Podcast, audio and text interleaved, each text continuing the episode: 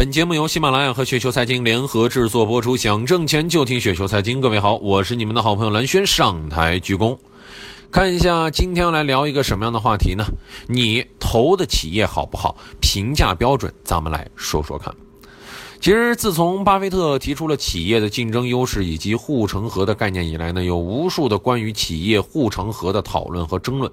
有说技术研发优势的，有说渠道优势的，呃，有说低成本优势的，有说这个品牌优势的。但是最具有说服力的还是美国晨星公司的这个帕特多尔西在《巴菲特的护城河》一书当中提出的经典四种护城河的模式。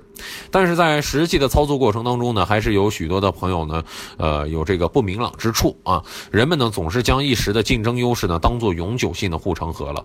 那么，呃，我今天呢也是将企业啊拥有的竞争优势作为分析企业的重要一环，但时不时呢会混淆竞争优势和护城河的概念。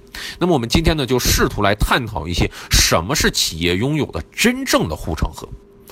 护城河的概念呢，是巴菲特先生最早在股东信当中提出的。其实呢，与这个定价权的概念呢是同时提出来的。那么，定价权与护城河是一个相辅相成的一个概念。所以说呢，我认为啊，这个定价权是检验企业是否具备护城河的终极标准，而缺乏定价权的企业何谈护城河？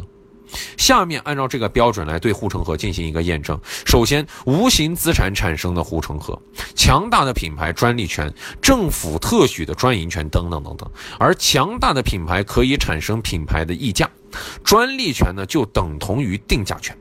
政府特许权呢，也就意味着一种特许经营权，所以无形资产产生的这个护城河是真实存在的。而企业具备强有力的市场定价，但需要注意的是什么呢？公用事业虽然具备特许经营资质，但是是由政府定价的，企业本身并不具备有定价权。那么，所以说呢，就不能算是护城河了。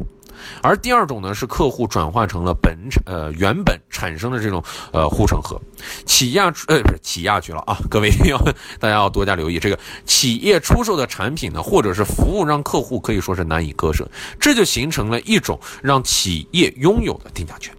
比如说，企业用的这个财务软件，一旦确定品牌就很难更改；IT 服务一旦选用了 IBM 软件就被终身捆绑了。通用电气的飞机发动机很难被波音更换掉，一旦客户产生了较高的这种转化成本，则轻易是不会更换服务商的。服务商具备了一定的定价权，只要定位不是太离谱，客户一般是只能默许了。所以说，这是一种真实存在的护城河。而第三就是低成本优势的产生的护城河，低成本的流程。它的优势更优越的地理位置、与众不同的资源和较相对较大的市场规模的优势，低成本优势其实是一种超级强大的护城河。全行业亏损时，企业则盈利，这种定价是梦寐以求的。随着时间的推移，企业一定会扩大它的市场份额的，而规模优势进一步的累积，成本优势会更加的明显，从而呢具备持续扩张基因。比如说玻璃行业。啊，福耀玻璃、水泥行业当中的海螺水泥、煤炭行业当中的一泰煤炭和中华中国神华，以及呃零售行业的沃尔玛等等等等。而第四呢，就是网络经济产生的护城河。首先，如果一种商品或者是服务的价值随客户人数的增加而增加，那么企业就可以受益于网络效应。如美国运通的信用卡业务、微软的 Windows 操作系统，还有呢，就是网络效应在信息类和知识转移型当中的呃更为常见。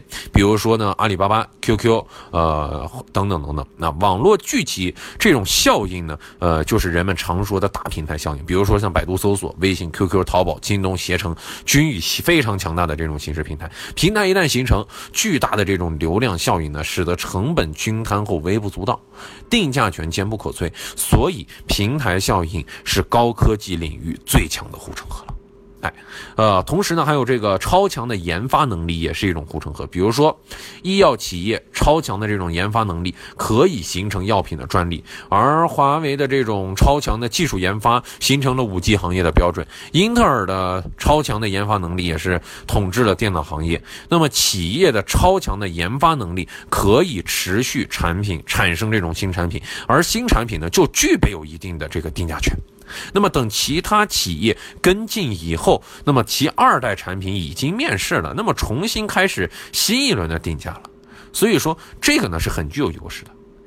好了，各位听友，如果说您觉得刚才说的还稍微的道理话，稍微有点意思的话，就请速速添加关注我。当然也可以你们的微信公众号啊，直接来搜索雪球，直接搜索雪球就可以了。我是好人文真诚，我是你们好朋友蓝轩，让我们下下期节目时间，各位不见不散喽。